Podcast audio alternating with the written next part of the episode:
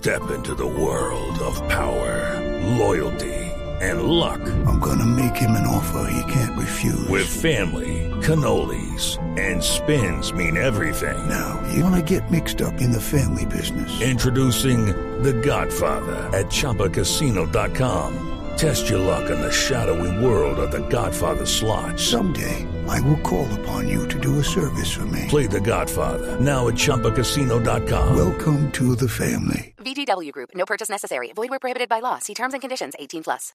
9 de la mañana en punto avanza el éxodo de viajeros por las carreteras del país. En estos momentos la variante de Melgar y la calzada de la vía Girardot se encuentran cerradas por la caída de piedras y deslizamientos. El reporte con Catalina Ortiz.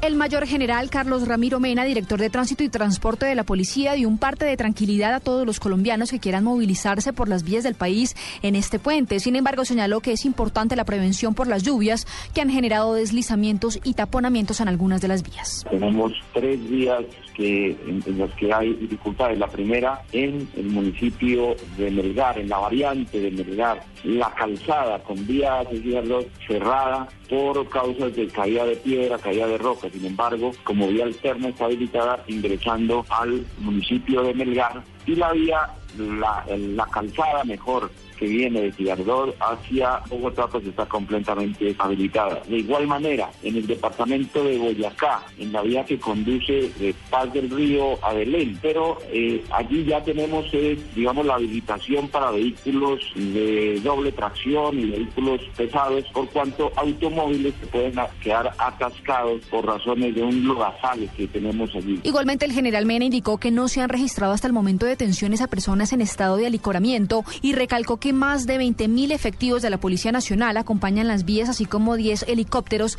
que sobrevuelan algunas regiones del país para garantizar tranquilidad. Catalina Ortiz, Blue Radio.